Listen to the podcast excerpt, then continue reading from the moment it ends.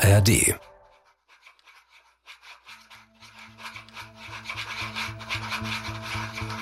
26. September 2022 gegen 19 Uhr auf der dänischen Insel Bornholm. In der kleinen Messstation der Geologischen Forschungsanstalt schlagen die beiden Seismographen aus.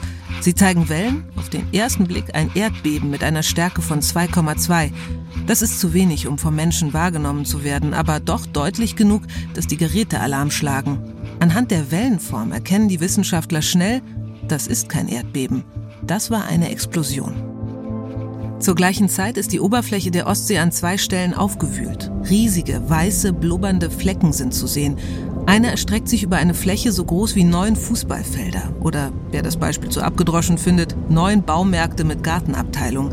Ein riesiges Sprudelfeld also, in dem das Wasser tobt und brandet, als ob es kochen würde. Von oben sieht es ein bisschen aus wie die Satellitenaufnahme eines Wirbelsturms. Das aber, was die Meeresoberfläche schäumen lässt, ist nicht einfach Luft. Es ist Erdgas. Erdgas aus drei der vier Nord Stream Pipelines am Grund der Ostsee, das mit immensem Druck aus der Tiefe an die Oberfläche strömt. Schwere Schäden an Pipelines. Gaslecks an Nord Stream 1 und 2 entdeckt. NATO untersucht Gaslecks. Was bisher über die Lecks an der Nord Stream Gaspipeline bekannt ist. Nord Stream Gaslecks sind wohl die größten aller Zeiten. Die erste Pipeline wird um 2.03 Uhr in der Nacht gesprengt, ganz in der Nähe der dänischen Insel Bornholm. Diese Pipeline war damals gar nicht in Betrieb. Sie war zwar fertig gebaut, aber hatte noch kein Gas geliefert. Sie war sozusagen auf Eis gelegt worden. Durch den Angriffskrieg, den Russland zu diesem Zeitpunkt seit sieben Monaten gegen die Ukraine führt, ist auch nicht sicher, ob Russland irgendwer noch dieses Gas abnehmen wollen wird. Doch es gibt ja noch Nord Stream 1, die altgediente und immer noch funktionstüchtige Direktverbindung zwischen Russland und Deutschland. Durch diese beiden Röhren fließt noch Gas. Bis 17 Stunden später um 19 Uhr am Abend drei weitere Explosionen am Meeresboden auch in diese Röhren Löcher reißen. Wieder in der Nähe von Bornholm, aber gut 60 Kilometer weiter nördlich. Beide Röhren von Nord Stream 1 werden beschädigt. Die, die später dort runtertauchen und die Zerstörung sehen, sprechen von metertiefen Löchern am Meeresboden, von gewaltigen Stahlrohren, die wie Strohhalme nach oben abgeknickt sind. Das ist die Stelle, an der dann das riesige der beiden Sprudelfelder entstehen wird. Wenn so kurz hintereinander ein so gewaltig großer Schaden angerichtet wird, dann glaubt keiner an einen Unfall. Der Verdacht steht also sofort im Raum. Das war Sabotage. Ich bin überzeugt, dieser Anschlag war ein Schock für die Bundesregierung. Vor allem auch deshalb, weil gerade am Anfang völlig unklar war, wer dahinter stecken könnte. Zum anderen aber auch, weil es uns deutlich gemacht hat, wie verwundbar unsere kritische Infrastruktur ist und dass wir in Europa im 21. Jahrhundert angegriffen werden können. Und das war eine Erkenntnis, die bei den politisch Verantwortlichen äh, richtig wehgetan hat. Die ganze Welt fragt sich, wer dahinter stecken könnte, wie das überhaupt möglich war, in der fast 80 Meter tiefen Ostsee diese Rohre zu sprengen, diese Stahlbrocken größer als Traktorreifen, noch dazu mit einer dicken Betonschicht ummantelt. Und während alle rätseln, spekulieren, sich wundern, muss einigen im deutschen Auslandsgeheimdienst BND heiß und kalt geworden sein. Dieses wahnwitzige Szenario, die gesprengten Pipelines in der Ostsee, war ihnen bekannt. Schon vor Monaten hatten sie einen Hinweis erhalten, dass genau das sich anbahnt. Der Hinweis kam vom niederländischen Militärgeheimdienst und beinhaltete im Großen und Ganzen ziemlich genau das, was am Ende auch passiert ist. So wie die deutschen Ermittler rekonstruieren konnten, wie dieser Anschlag vorbereitet sein soll. Und das hat mit einer Segelyacht zu tun, mit einem irren Tauchkommando und einem Team, das sehr wahrscheinlich aus der Ukraine stammt. Genau so also, wie es sich nach allem, was wir im November 2023 zum Stand der Ermittlungen wissen, wohl wirklich abgespielt hat. Ein unglaublich akkurater, fast hellseherischer Hinweis also, den der niederländische Militärgeheimdienst da weitergab, dem allerdings keiner wirklich Glauben schenkte und den bis heute einige nicht wahrhaben wollen, weil das auch bedeuten würde, dass ein Land mit dem wir befreundet oder verbündet sind, in irgendeiner Weise beteiligt sein könnte an diesem Anschlag. Und das macht die Situation politisch halt so extrem heikel.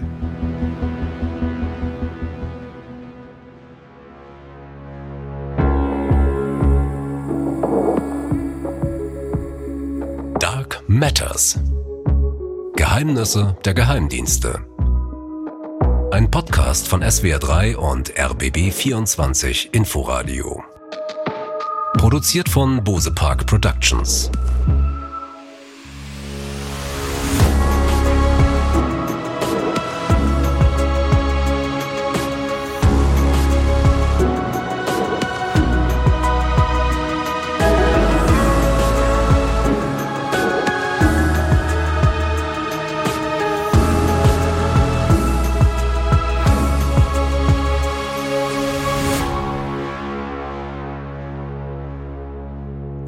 Bin Eva Maria Lemke und ihr hört Dark Matters, Geheimnisse der Geheimdienste.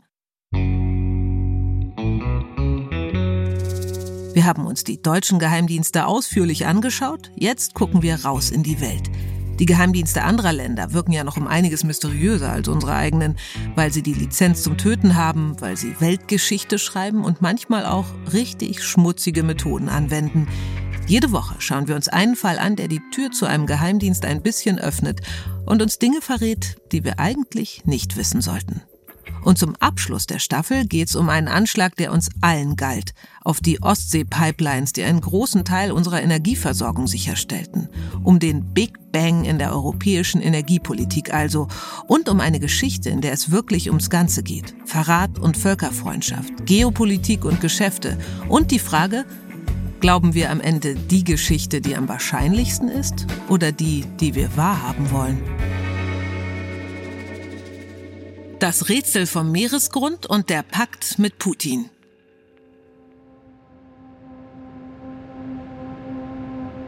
Das Jahr, in dem sich dieser Anschlag abspielt, ist eins, das uns Europäer das Fürchten lehrte. Am 24. Februar 2022 passiert etwas, das lange Zeit niemand für möglich gehalten hatte. In Europa herrscht Krieg.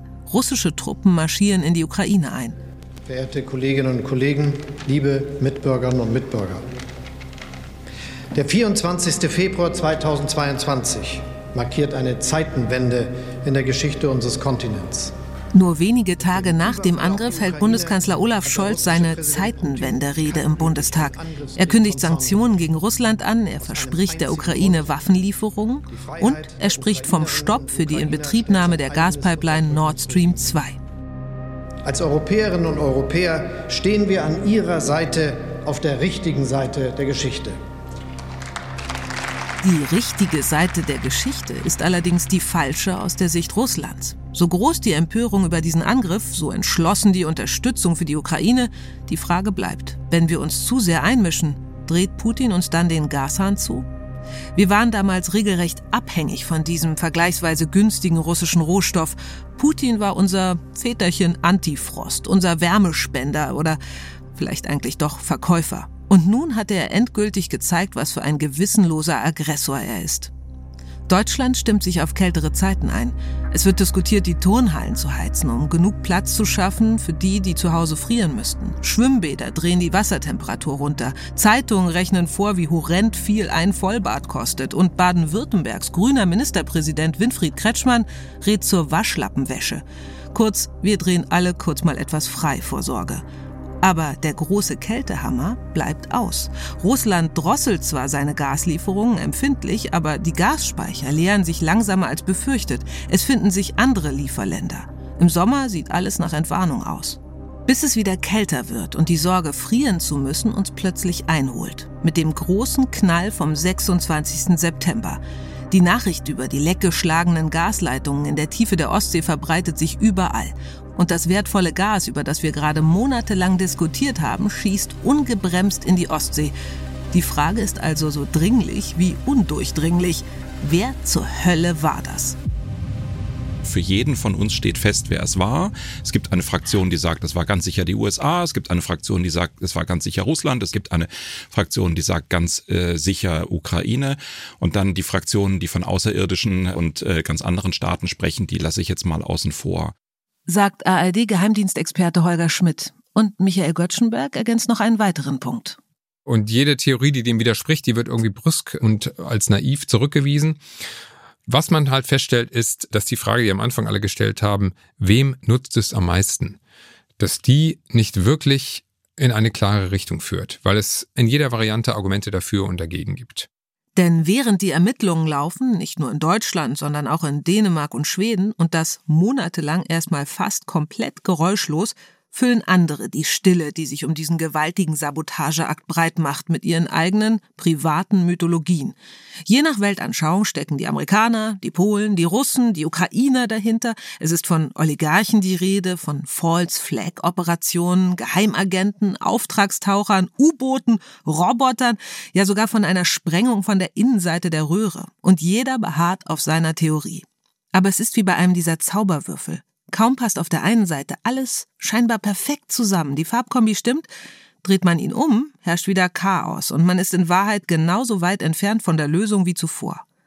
Die alte erfolgsversprechende Frage, wem nützt es, cui bono, die ist bei dieser Operation jedenfalls nicht eindeutig zu beantworten. Diese Frage bringt einen nicht wirklich weiter, weil eigentlich jedes der beteiligten Länder Gründe gehabt hätte, diese Pipeline zu vernichten, weil sehr viele sie nicht wollten und sehr viele Vorteile davon haben, dass es sie nicht mehr gibt. Um zu verstehen, warum diese Pipeline so viele Feinde hatte und so viele, die davon profitieren, dass sie zerstört wurde, machen wir mal kurz einen Ausflug ins Jahr 2001. Sehr geehrte Damen und Herren, gerade eben sprach ich vor der Einheit der europäischen Kultur. Dennoch verhinderte ihre Zeit diese Einheit nicht den Ausbruch zweier schrecklicher Kriege auf dem Kontinent. Am 25. September 2001, fast auf den Tag genau 21 Jahre also bevor riesige Gasblasen in der Ostsee aufsteigen, steht ein nicht eben großer, schmaler Mann am Rednerpult des Deutschen Bundestags. Der russische Präsident, gerade auf seinem ersten Staatsbesuch in Deutschland, beschwört Goethe und Schiller, hält seine Rede in lupenreinem Deutsch und wirkt wie der personifizierte Anti-Jelzin. Putins Vorgänger torkelte regelrecht durch die letzten Jahre seiner Amtszeit. Dieser Präsident ist offenbar ein Mann mit Klasse, mit Disziplin. Viele Bundestagsabgeordnete geben immer wieder Szenenapplaus bei der Rede, in der Wladimir Putin das gegenseitige Vertrauen beschwört. Noch bin ich einfach der Meinung, dass Europa sicher und langfristig den Ruf eines mächtigen und real selbstständigen Mittelpunkt der Weltpolitik festigen wird, wenn sie ihre eigenen Möglichkeiten mit den russischen menschlichen territorialen und Naturressourcen mit dem Wirtschafts-, Kultur- und Verteidigungspotenzial Russlands vereinigen wir. Genau zugehört? Verkürzt hängt Europas Potenzial also von Russlands Naturressourcen ab. Man könnte, um die Verweise auf Goethe und Schiller mal kurz außer Acht zu lassen, auch sagen, Putin legt hier schon den ersten Grundstein für die Schröder-Putin-Standleitung, das Staatsmann-Agreement, das folgen wird. Die deutsche Schwerindustrie, notorisch energiehungrig, bekommt billiges Erdgas aus dem russischen Riesenreich, auf das unsere Wanne immer voll werde, ohne dass Zeitungsredakteure vorher ausrechnen müssen, was das nun wieder kostet. Kanzler Gerhard Schröder ist jedenfalls dabei. Nord Stream 1 wird gebaut oder auch die Putin-Schröder-Pipeline, wie sie genannt wird. Der Deal ist eine der letzten Amtshandlungen von Schröder als Bundeskanzler. Nur drei Wochen nach seinem Abtritt, Ende 2005, wechselt er die Seiten und begleitet den Bau der Pipeline weiter als Aufsichtsratschef für das Konsortium, das die Nord Stream Pipelines bauen soll. Daran beteiligt sind vor allem Gazprom, aber auch die deutsche E.ON. Schröder geht es da nicht nur um Gas, sondern vor allem um Kohle, vermuten viele. Aber schon diese erste Pipeline, Nord Stream 1, ist einigen ein Dorn im Auge. Vor allem denen, die so von der Energielieferroute nach Mitteleuropa abgeschnitten oder besser von ihr ausgespart werden. ARD-Geheimdienstexperte Holger Schmidt. Ganz wichtig ist ein Grundgedanke dieser Pipeline gewesen äh, von Seiten von Russland, die anderen Länder, die bisher für den Transport von Gas zuständig waren, durch die es durchgeleitet worden ist, unter anderem Polen, die eben aus dem Spiel zu nehmen und mit dieser Direktverbindung zwischen Russland und Deutschland eine Situation zu schaffen, in der man die anderen Länder zwischendrin nicht braucht und dann natürlich auch in einer ganz anderen Art und Weise unter Druck setzen kann, weil man das Gas quasi in Richtung Deutschland und Westeuropa verkaufen kann, ohne auf die anderen Länder angewiesen zu sein. Es ist die erste Pipeline, die Russland und Deutschland direkt verbindet. Die bisherigen Transitländer Ukraine und Polen bleiben außen vor, und wie bei vielem in diesem Fall geht's da nur einerseits ums Geld. Klar, beide Staaten verlieren Milliarden jährlich, die sie als Gegenleistung für ihren Teil der Energielieferroute erhalten haben. Diese Transit- oder Durchleitungsgebühren, die fallen natürlich weg, wenn keiner mehr was durchleitet. Die andere Seite aber ist die Sicherheitsgarantie, die ihnen die Pipeline auf ihrem Boden gegeben hat. Ein Land, das dafür sorgt, russisches Gas nach Europa zu leiten und so Russlands wichtigste Einnahmequelle ermöglicht, ist vor einem Angriff erstmal sicher, so die Überlegung. Stattdessen werden sie nun einfach aus dieser Rechnung rausgekürzt. Die Pipeline ist für die baltischen Staaten, für Polen, für die Ukraine von Anfang an ein Hassobjekt, womit wir schon beim ersten möglichen Motiv für den späteren Anschlag wären. Aber mal ganz sachlich und egoistisch betrachtet, war Nord Stream 1 nicht doch im besten Interesse der Bundesrepublik? Die Wirtschaftswissenschaftlerin Claudia Kämpfer, die für das DIW arbeitet, das Deutsche Institut für Wirtschaftsforschung, sagt, diese Pipeline wurde nicht gebraucht. Eine zweite an Land hätte es auch getan. Also der Landweg wäre deutlich preiswerter gewesen als der Seeweg, äh, der so teuer ist äh, und auch Umweltgefahren birgt in der Tiefsee.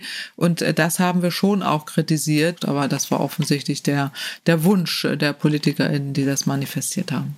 2011 wird Nord Stream 1 in Betrieb genommen, obwohl der Staatskonzern Gazprom immer wieder Energielieferungen als Waffe einsetzt. In den Jahren davor droht er damit, den Gashahn zuzudrehen, wann immer ihm etwas nicht passt, in Richtung Weißrussland, der Ukraine und auch gegen die EU. Die hat sich jetzt quasi selbst an die Kette gelegt. Mitteleuropa ist auf die Gaslieferungen über die Pipeline angewiesen. Und das haben wir mit Sorge wahrgenommen und auch davor gewarnt, dass man das nicht hätte tun sollen. Und leider wurden die Warnungen einfach ausgeschlagen und die Fehlentscheidungen weiter fortgeführt. Denn dann kam auch noch Nord Stream 2. Ihr könnt euch denken, dass Claudia Kempfer davon erst recht kein Fan ist. Aber Nord Stream 2 hatte damals eine leidenschaftliche Unterstützerin. Wie Schröder ist sie Sozialdemokratin und seit 2017 Ministerpräsidentin des Bundeslandes, in dem die Pipeline aus dem sandigen Ostseeboden an die Oberfläche geführt wird. Mecklenburg-Vorpommern. Manuela Schwesig macht sich dafür stark, dass Nord Stream 2 fertig gebaut wird. Sie und andere Befürworter der Pipeline bringen immer wieder Argumente vor, warum Nord Stream 2 so dringend gebraucht wird. Die Journalistin Anna-Lu Beckmann vom NDR ist Co-Autorin des Podcasts Akte Nord Stream 2 Geld, Gas, Geheimnisse, den wir auch sehr empfehlen können. Da war allen voran äh, das Argument der Jobs, also dass durch Nord Stream 2 Jobs nach Mecklenburg-Vorpommern kämen, kommen, wenn man sich das mal genauer ansieht, dann muss man sagen, hm, das stimmt wohl nur so halb. Denn beim Bau waren es so in etwa 150 zeitlich befristete Jobs, beispielsweise in diesem Werk in äh, Sassnitz, ähm, wo, wo die Röhren mit Beton ummantelt worden sind. Beim Betrieb von Nord Stream 2 wären letztendlich eher so fünf bis 15 Jobs entstanden. Also das Argument der Jobs muss man rückblickend auf jeden Fall relativieren. Jedes neue Schnellrestaurant schafft langfristig mehr Arbeitsplätze. Aber Manuela Schwesig hat noch ein Argument, ein umweltpolitisches. Gas soll die Brückentechnologie sein, quasi der Platzhalter, bis wir endlich soweit sind, voll auf erneuerbare Energien zu setzen. Nach unserer festen Überzeugung ist es richtig, aus Atomkraft auszusteigen, aus Kohlekraft und auf erneuerbare Energien zu setzen. Auf dem Weg dorthin brauchen wir als Brückentechnologie das Gas aus der Ostsee-Pipeline. Bei dem Argument muss man sagen, das ist zumindest umstritten. Denn Erdgas hat zwar eine etwas bessere CO2-Bilanz als zum Beispiel Kohle, aber das heißt nicht, dass es klimafreundlich ist. Im Gegenteil, bei seiner Förderung wird Methan frei, das als heimlicher Klimakiller gilt. Das Treibhausgas soll etwa 25 mal schädlicher als Kohlendioxid sein. Eigentlich aber geht es bei dem Drängen auf die zweite Nord Stream Pipeline gar nicht um Brücken, um das Klima oder Arbeitsplätze, sondern um Prestige, so Anna-Lu Beckmann. Ganz allgemein kann man aber natürlich sagen, mit Nord Stream 2 wäre die Stellung Mecklenburg-Vorpommerns als europäisches, ich sag mal, Drehkreuz für Energie natürlich noch größer geworden. Man wäre noch wichtiger gewesen. Das hörte man immer wieder in den Reden von Manuela Schwesig. Wir stehen zu Nord Stream 2. Wir sind Norddeutsche. Wir stehen stark und fest im Sturm. So hat sie es immer wieder gesagt. Also auch gegen Kritik anhaltend. Und äh, da gab es durchaus einige Bürger und Bürgerinnen, bei denen das ziemlich gut ankam. Das kleine Mecklenburg-Vorpommern, das sich gegen die Amerikaner amerikanischen Sanktionen stellt. Moment. Amerikanische Sanktionen gegen Mecklenburg-Vorpommern? Washington versus Wismar? Ja, tatsächlich. Dass Europa sich jetzt schon zum zweiten Mal so eng per Gaspipeline mit den Russen verbandelt, gefällt den USA gar nicht, denen schon immer daran gelegen ist, den russischen Einfluss zu begrenzen. US-Senatoren verschicken regelrechte Drohbriefe an die beteiligten Baufirmen, an die Hafenbetreiber, die Bürgermeister. Sie drohen mit, Zitat, vernichtenden Folgen, mit Auftragsstopps und Einreiseverboten. Einige ziehen sich daraufhin auch tatsächlich zurück. Aber die Ministerpräsidentin Schwesig sind auf Weiterbau und eine Stiftung wird gegründet. Diese Stiftung ist aus dieser Idee entstanden, die Sanktionsdrohungen zu umgehen. Ähm, sie wurde mit zwei Teilen gegründet. Einmal der Teil, der sich für den Klimaschutz stark machen sollte. Und dann gab es einen zweiten Teil, diesen sogenannten wirtschaftlichen Geschäftsbetrieb, der eben es wurde dieses Bild eines sogenannten Warenlagers gezeichnet, der für dieses Warenlager Waren einkauft, diese vorhält und dann quasi für den Bau von Nord Stream weitergibt. Das war die Idee. Also so wurde es damals verkauft. Und jetzt ist der Aufschrei vor allem deshalb so groß, weil viele kritische Stimmen sagen, dieses Klimaschutzziel, das war Augenwischerei. Und jetzt ratet mal, wer der Hauptfinanzierer dieser Stiftung für den Klimaschutz, bitte denkt euch hier ganz dicke Anführungszeichen, ist. Genau, der russische Staatskonzern Gazprom, beziehungsweise dessen hundertprozentige Tochtergesellschaft Nord Stream 2 AG. Und das Nachrichtenportal T-Online hat dazu was Bemerkenswertes recherchiert. Offenbar hat Nord Stream 2 bzw. Gazprom darauf bestanden, dass sich die Landesregierung mit ihnen nur mündlich über die Stiftung austauscht. Also keine E-Mails, keine Telefonate, alles im persönlichen Gespräch zwischen der Schweriner Staatskanzlei und dem russischen Staatskonzern. Aus Angst vor einer Überwachung durch die US-Geheimdienste, wie es hieß. Für die versierte NSA wäre es tatsächlich ein leichtes gewesen, alle E-Mails mitzulesen. Und die Landespolitik in Mecklenburg-Vorpommern fügt sich dem Wunsch der russischen Partner. So sind die Akten zu dem, was da genau gelaufen ist, natürlich sehr lückenhaft. Es ist zum Beispiel nirgendwo niedergeschrieben oder protokolliert, wer die Idee zur Gründung der Stiftung hatte. Gerade kümmert sich ein Untersuchungsausschuss des Landtags um die Frage, wie das alles genau gelaufen ist und ob was faul ist im Lande Mecklenburg-Vorpommern. Nur so viel. Mit dem Beginn des russischen Angriffskriegs im Februar 2022 wandelt sich auch die Haltung der Ministerpräsidentin. Manuela Schwesig sagt damals dem ZDF, Dennoch war das Festhalten an Nord Stream 2 mit dem Blick von heute ein Fehler. Ein Fehler, den auch wir in Mecklenburg-Vorpommern gemacht haben, den auch ich gemacht habe. Und deshalb ist es wichtig, ganz konkret jetzt Konsequenzen zu ziehen. Ich nehme das den Akteuren nicht ab, dass sie behaupten, man hätte da nie mit rechnen können, dass diese Dinge passieren. Die Wirtschaftswissenschaftlerin Claudia Kempfert nochmal. Von eben der ersten Rede Putins im Bundestag bis hin zu heute gab es ein Drehbuch, wo Russland sehr, sehr strategisch vorgegangen ist und äh, die deutsche Politik an der Nase herumgeführt hat. Und äh, sie haben es entweder nicht gemerkt, nicht merken wollen. Auf jeden Fall fehlt bis heute eine Aufarbeitung. Zurück zum Nord Stream 2 Anschlag vom September 2022 und der Frage aller Fragen. Wer ist dafür verantwortlich? Wir haben ja schon gehört, dieses Projekt hatte einige gegen sich aufgebracht.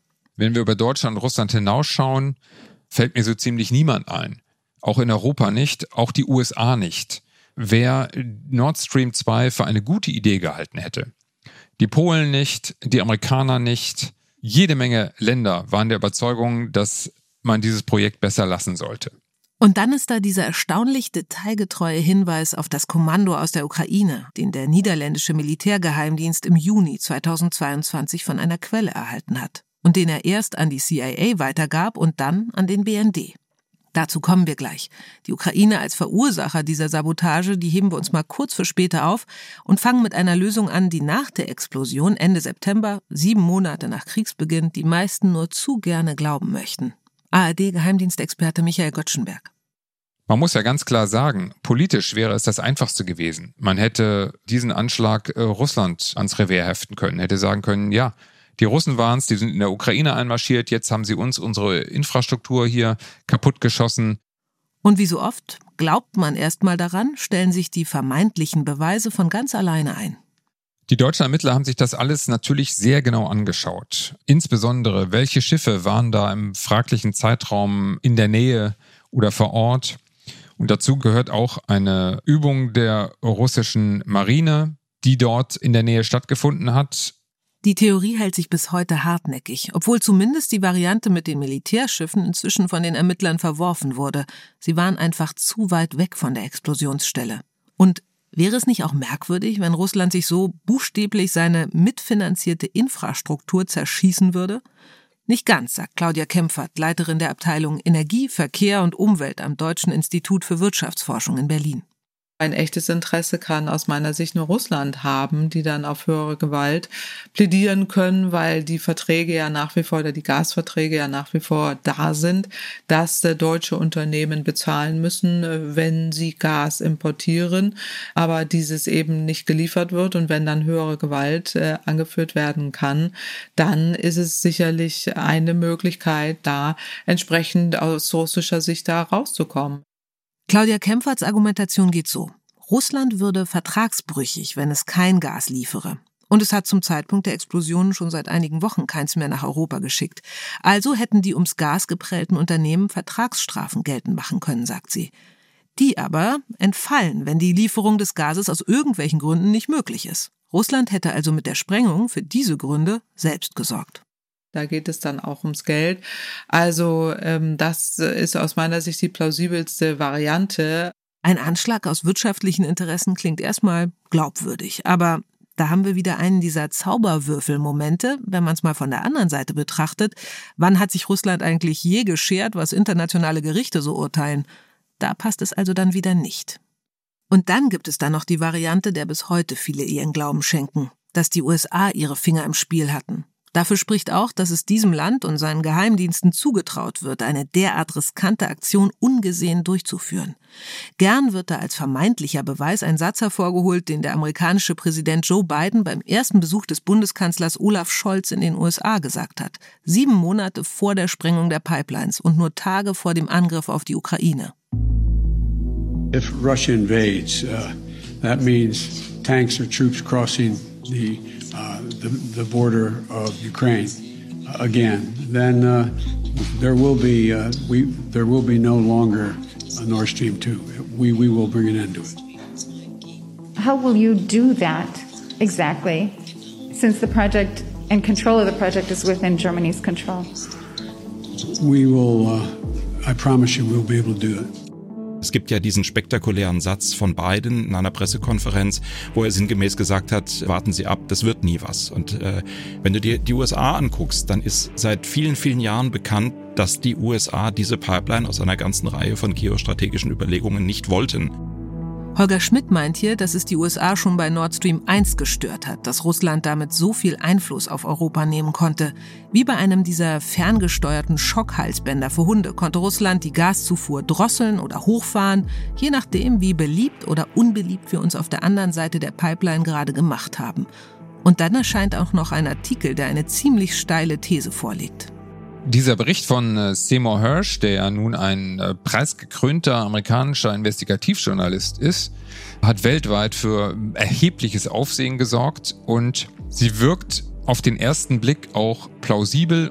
Hirsch ist ein ehemaliger New York Times Haudegen, der schon viele Kriegsverbrechen der USA aufgedeckt hat, dessen ganz große Zeit allerdings vorbei ist.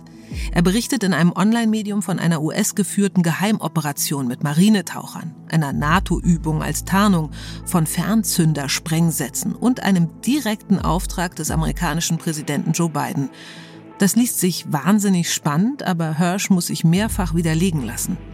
Seymour Hirsch ist ein außergewöhnlicher Investigativjournalist. ARD-Experte Holger Schmidt aber kritisiert, dass die Veröffentlichung in diesem Fall nicht den Regeln von korrektem Journalismus entspricht, wenn man dafür immer zwei voneinander unabhängige Quellen braucht. Ich finde, jemand mit dieser Reputation, der hat den Anspruch, dass man ihm zuhört und dann sind da trotzdem so viele Geschichten an seiner Argumentation, die einfach so nach den Regeln eines guten investigativen Journalismus nicht gehen. Zum Beispiel, dass er eben sagt, da ist nur eine Quelle. Über diese Quelle verliert er keinen Ton. Das ordnet er in keiner Richtung weiter ein. Und nur eine Quelle geht eigentlich gar nicht. Beziehungsweise wenn, müsste man einfach noch mehr dazu sagen, warum das dann trotzdem eine valide äh, Geschichte ist, wenn die Quelle keinen Namen bekommt. Die neueste Enthüllung von Hirsch ist eher berüchtigt als berühmt, aber seine These, die USA hätten das Ganze durchgezogen, kommt wiederum anderswo gut an. In Russland wird der Artikel in den Staatsmedien zum Beweis hochgejubelt. Der Vorsitzende des russischen Parlaments bezeichnet Biden öffentlich als Terrorist. Aber ganz nüchtern betrachtet sieht es eher so aus, wie es Michael Göttschenberg hier schildert. Es gibt bisher keinen Hinweis darauf, dass die Amerikaner diese Pipeline gesprengt haben könnten. Man hat keine Spuren gefunden, die in diese Richtung deuten. Genauso wenig wie man keine Spuren gefunden hat, die nach Russland deuten. wenn man das Ganze kriminalistisch angeht und betrachtet, dann kann man im Endeffekt nur von dem ausgehen, was man auch nachweisen kann. Man kann nur die Spuren lesen, die man findet und die führen eben halt nicht in die USA. Dass sich so viele Legenden bilden, so viele Geschichten erzählt werden, sich Investigativjournalisten an der Geschichte verheben, liegt daran, dass monatelang kein einziges Wort aus den Ermittlungen nach draußen dringt. Auch dieser schicksalshafte Hinweis nicht, der an den niederländischen Militärgeheimdienst ging, den wir am Anfang schon erwähnt haben, und der besagt, dass die Spuren in die Ukraine führen. Also internationaler als bei diesem Fall wird's fast nicht mehr. Es spielt dieser Tipp an den niederländischen Militärgeheimdienst eine Rolle. Die amerikanische CIA und der BND sind involviert. Die Behörden in Dänemark, Schweden und Deutschland ermitteln. Fast alle Spuren führen in die Ukraine und Polen zeigt sich wenig kooperativ. Wie die internationalen Geheimdienste zusammenarbeiten, was dabei die Probleme sind und auch die Chancen, das klären wir in unserer Hintergrundfolge mit Holger Schmidt und Michael Göttschenberg. Diesmal also mit doppelter Geheimdienst Expertise. Am besten gleich im Anschluss weiterhören.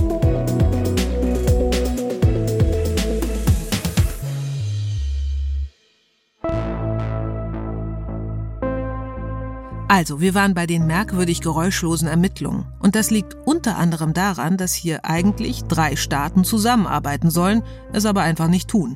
Die Deutschen als Geschädigte, die Dänen, weil das Ganze sich vor ihrer östlichsten Insel abgespielt hat, und die Schweden, weil es in ihrem Seeraum stattfand.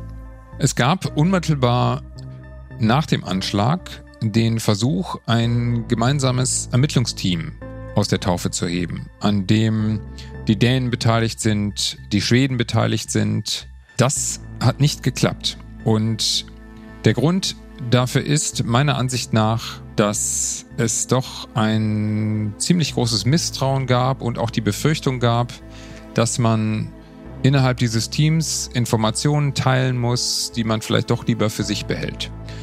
Ich nehme an, dass deswegen die skandinavischen Länder und insbesondere Schweden beschlossen hat, dass jeder seins macht, man aber zusammenarbeitet und Informationen teilt. Jeder macht seins, weil es jeder auf seine ganz eigene Weise machen will. In Dänemark, Deutschland und Schweden sind ganz unterschiedliche Behörden mit dem Fall befasst und die dürfen zum Teil untereinander gar keine Ermittlungsergebnisse austauschen, weil das ihren Kompetenzen zuwiderläuft. ARD-Geheimdienstexperte Michael Gottschenberg. In Schweden ist das beim Geheimdienst angedockt. In Dänemark und in Deutschland ist es die Polizei. Und die haben schon Probleme miteinander, wenn es um enge Zusammenarbeit geht, um das Teilen von Informationen, um gemeinsame Ermittlungen. Und dann hat es sicherlich auch damit zu tun, dass gerade am Anfang nicht so ganz klar war, wo führt denn die Reise am Ende hin? Wer ist denn am Ende verantwortlich? Wer hatte alles möglicherweise noch seine Finger im Spiel? Alte Regel. Stelle niemals eine Frage, auf die du die Antwort nicht vertragen kannst. In Deutschland jedenfalls ermitteln zwei Behörden, die Bundespolizei und das Bundeskriminalamt im Auftrag des Generalbundesanwalts. Und sie verfolgen auch den Hinweis, der den niederländischen Militärgeheimdienst erreicht hat. Deren Quelle, die so präzise alles vorausgesagt hat, liegt nach dem Anschlag sogar noch einmal nach. Das Boot sei gar nicht, wie ursprünglich angekündigt, in Schweden gechartert worden, sondern in Ostdeutschland. Die deutschen Ermittler überprüfen die Chartergesellschaften für Boote an der deutschen Ostseeküste und bei einem Verleih auf Rügen stoßen sie schließlich auf die Segelyacht Andromeda.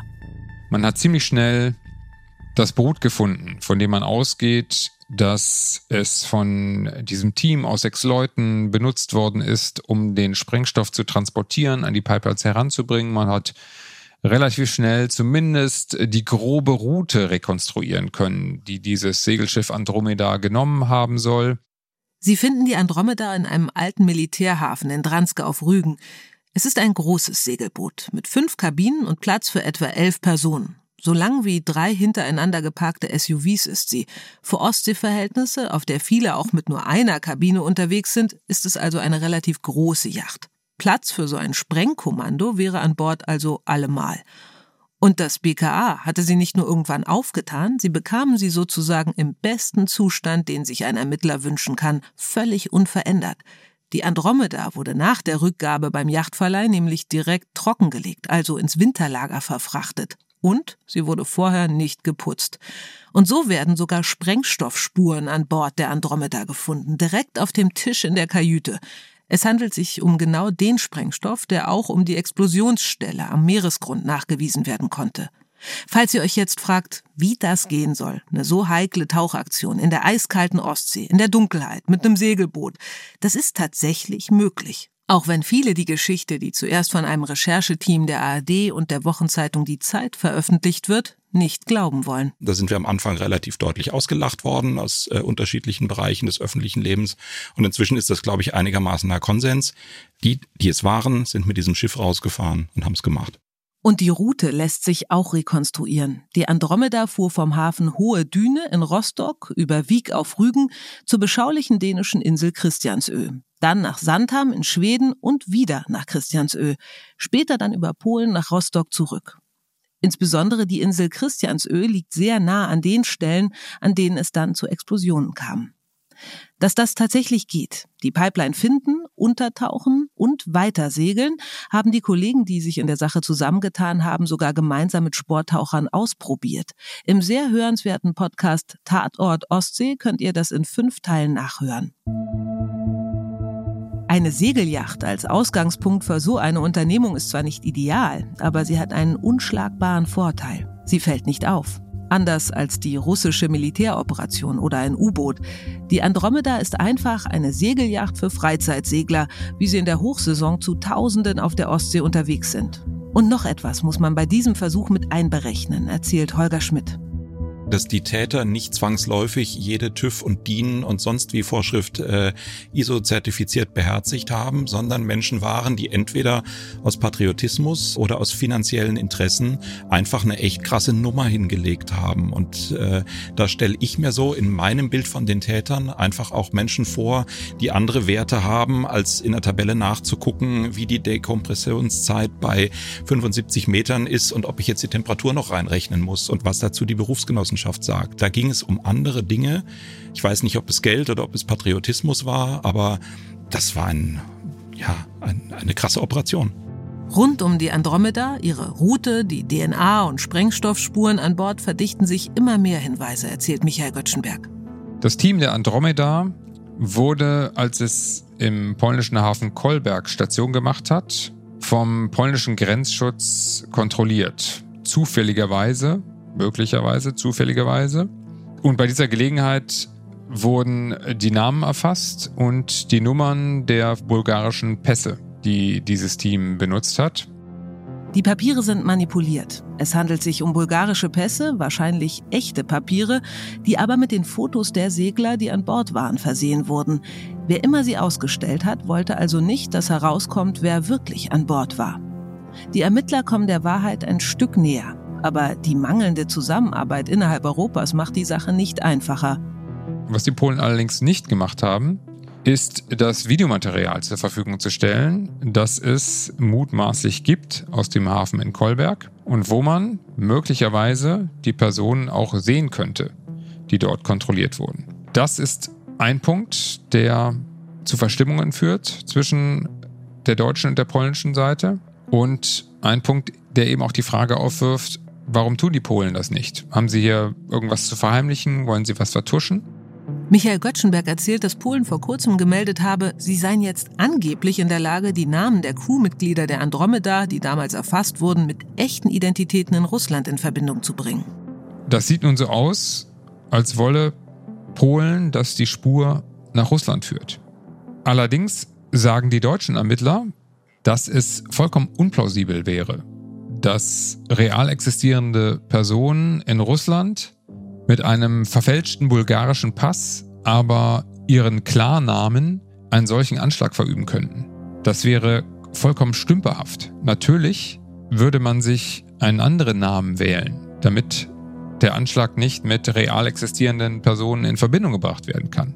Insofern überzeugt das die deutschen Ermittler überhaupt nicht. Es wirft aber einmal mehr Fragen auf, was die Polen eigentlich für ein Spiel spielen. Damit ergibt sich eine ganze Kette von Ungereimtheiten, die dazu führen, dass man einander bei diesem Ermittlungsverfahren nicht wirklich vertraut.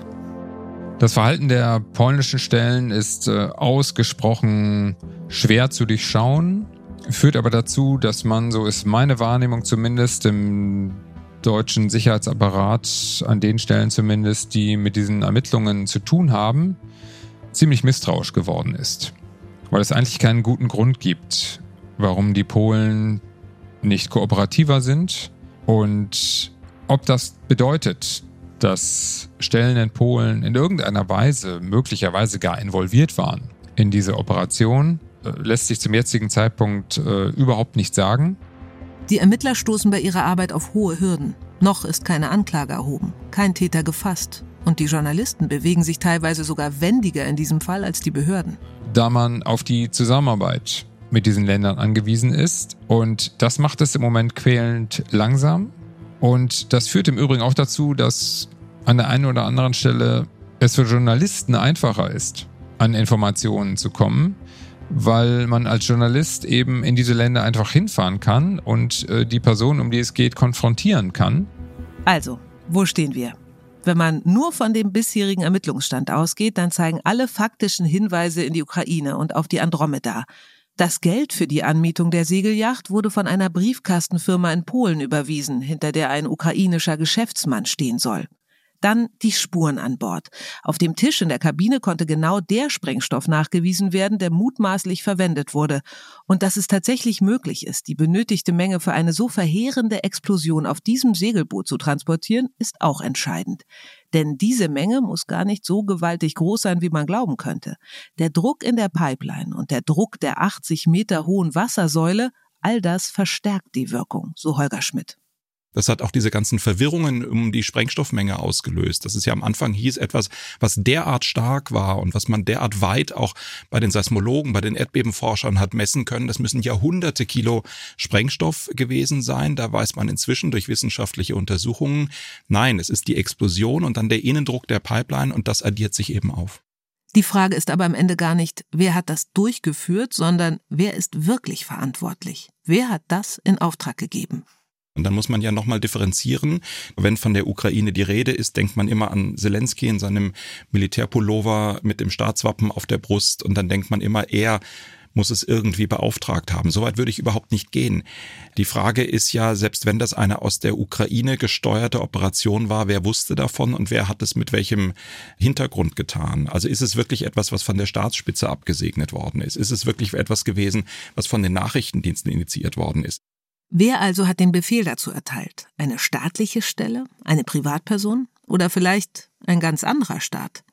Da sind wir wieder bei diesem Zauberwürfel. Klar, die Hinweise deuten derzeit fast alle in die Ukraine, aber was, wenn das genau die Absicht war? Was, wenn alle Indizien sorgfältig genau so platziert wurden, dass sie nicht übersehen werden können? Das wäre dann eine sogenannte False Flag Operation unter falscher Flagge. Das würde bedeuten, Russland könnte doch hinter dem Anschlag stecken, ließ es aber so aussehen, als sei die Ukraine schuld, zum Beispiel um die deutsche Unterstützung für sie im Krieg zu schwächen. ARD-Geheimdienstexperte Holger Schmidt sagt, im Grunde hatten die Russen mit der Pipeline eh nicht mehr viel zu verlieren. Wenn du es aus der russischen Perspektive siehst, dann kannst du sagen, es war für Russland einigermaßen absehbar, unter anderem aufgrund des amerikanischen Drucks, aufgrund aber auch der Diskussion in Deutschland, dass diese Pipeline wohl nie das werden wird, was sie hätte werden sollen, dass es einfach unrealistisch ist zu erwarten, dass sie mal die Rolle spielt, die sie eigentlich hätte haben sollen. Und deswegen kannst du sie auch zerstören, um Konfusion zu machen. Es könnte sein, aber an dieser Stelle lässt uns der Zauberwürfel im Stich. Es lassen sich einfach nicht genug Hinweise zusammenfügen, um ein wirkliches Bild zu ergeben, und dann doch so viele, dass es nicht ausgeschlossen werden kann, so Michael Göttschenberg. Nach allem, was ich aus diesem Ermittlungsverfahren höre, gibt es bisher keine einzige valide Spur, die nach Russland führt. Niemand würde jetzt mit letzter Konsequenz ausschließen, wenn wir über die hintere Ebene reden, über die Auftraggeber, am Ende doch eine russische Stelle ihre Finger im Spiel haben könnte, doch dafür verantwortlich sein könnte. Zum jetzigen Zeitpunkt würde das niemand ausschließen. Eigentlich aber glaubt bei den deutschen Ermittlern niemand mehr ernsthaft an eine False Flag Operation. Die jüngsten Erkenntnisse untermauern die These, dass die Ukraine hinter dem Ganzen steckt. Laut Recherchen des Spiegels und der Washington Post soll ein ukrainischer Kommandeur und Agent des ukrainischen Geheimdienstes eine wichtige Rolle bei der Koordination der Anschläge gespielt haben. Es ist der bisher stärkste Hinweis darauf, wer die Drahtzieher sein könnten. Aber Da sind immer noch eine ganze Menge weiterer Theorien möglich. Deswegen ist unsere Formulierung auch immer nur Spuren deuten in Richtung Ukraine. Wer dann letztlich das Mastermind dahinter ist, gibt es alleine nur für diese Ukraine-These einfach noch mehrere denkbare Lösungen. Noch einmal kurz zurück zum Warnhinweis des niederländischen Militärgeheimdienstes, der schon Monate vorher voraussagte, was sich Ende September dann wohl wirklich so abgespielt hat. Die Niederländer geben diese Informationen nicht nur an die deutschen Geheimdienste weiter, sondern auch an die US-amerikanische CIA, so Michael Göttschenberg. Und nach unseren Recherchen ist es so, dass die CIA damit zum äh, ukrainischen Geheimdienst gegangen ist und gesagt hat, Leute, was ihr davor habt, das lasst ihr mal besser bleiben. Wir wissen davon und wir geben euch den guten Rat, Finger weg davon. Die Amerikaner haben also die Ukraine davor gewarnt, ihren vermeintlichen Plan auch wirklich auszuführen. Ein bisschen so wie eine Gefährderansprache, die die Polizei anwendet, wenn sie Terroristen klarmachen will, wir haben euch im Blick, jetzt bloß keine Dummheiten. Entweder die CIA-Ansprache hat also nicht gewirkt oder sie haben die Falschen eingenordet. Aber was kommt eigentlich dabei heraus, wenn man mit den Chefs der Nachrichtendienste über das Thema Anschlag auf die Nord Stream Pipelines spricht? Sagen wir mal so, nicht viel. Im September haben wir im exklusiven Dark Matters Interview mit Thomas Haldenwang, dem Chef des Verfassungsschutzes, dazu gesprochen. Wir haben ihn gefragt, wie denn die Zusammenarbeit der internationalen Geheimdienste in diesem Fall aussieht. Intensiv. Punkt. Kann oder will er dazu nicht noch was sagen? Jetzt klingt Thomas Haldenwang fast ein bisschen sarkastisch. Mein Eindruck ist, dass äh, zu diesem Fall die Journalisten häufig mehr wissen als die beteiligten Sicherheitsbehörden. Insofern kann ich ihrem profunden Wissen sicherlich kaum noch etwas hinzufügen. Deshalb schweige ich an dieser Stelle. Ganz Unrecht hat er nicht. Während Journalisten, Rechercheverbünde, Reporterinnen immer neue Details zusammentragen, hören wir von den Nachrichtendiensten, von der Bundesregierung nichts zu diesem Fall, der dazu angetan war, einen großen Teil unserer Energieversorgung lahmzulegen. Warum eigentlich halten die sich da so zurück? Michael Göttschenberg. Auf der ganzen Geschichte ist ein streng Geheimstempel und den gibt es nicht ohne Grund. Wir haben hier die wirklich schwierige Situation für die Bundesregierung, dass nach jetzigem Stand Personen, Akteure in der Ukraine, möglicherweise sogar staatliche Stellen in der Ukraine in Verdacht stehen, für diesen Anschlag verantwortlich zu sein. Gleichzeitig äh, unterstützt äh, Deutschland die Ukraine mit Waffen im Kampf gegen Russland.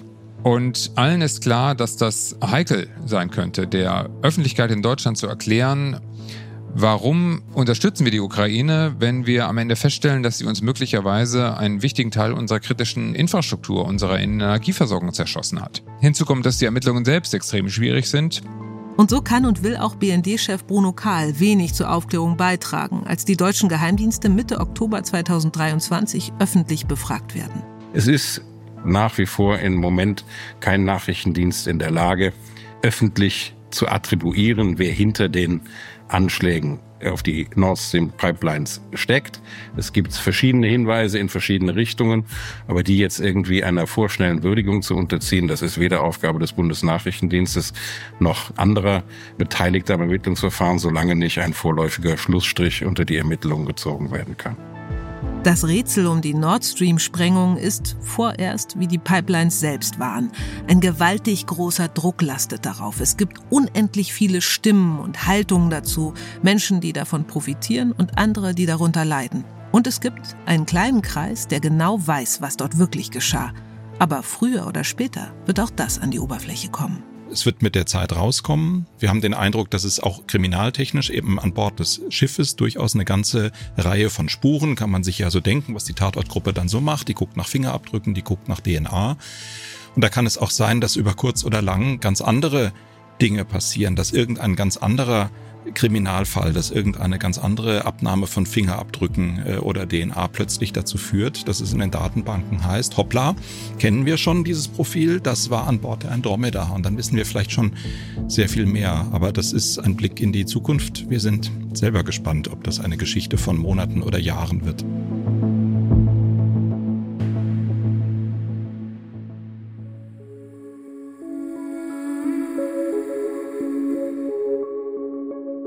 Matters.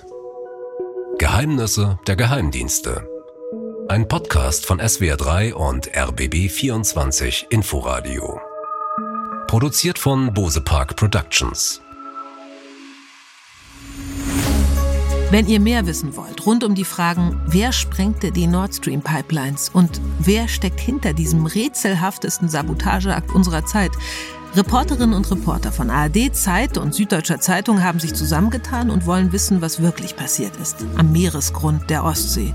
Die Ergebnisse der Recherchen hört ihr im Podcast Tatort Ostsee. Alle fünf Folgen stehen zum Beispiel in der ARD-Audiothek. Moderation ich, Eva Maria Lemke. ARD-Geheimdienstexperten Michael Göttschenberg und Holger Schmidt. Ein besonderer Dank an Claudia Kempfert und Anna-Lu Beckmann. Recherche und Redaktion Ilona Toller, Kilian Pfeffer, Julia Ilan, Martin Schneider, Marie-Louisa Schöndienst und Jelena Berner. Skript Ilona Toller, Kilian Pfeffer, Eva Maria Lemke. Musik und Komposition Nasu Hischri. Schnitt und Postproduktion Fabio Lautenschläger und Alexander von Bagen. Projektkoordination Jo Bischofberger. Projektleitung Bose Park Productions Mickey Sitsch und für die ARD Marc Krüger. ProduzentInnen Sue Holder, Chris Guse und Marc Birkle.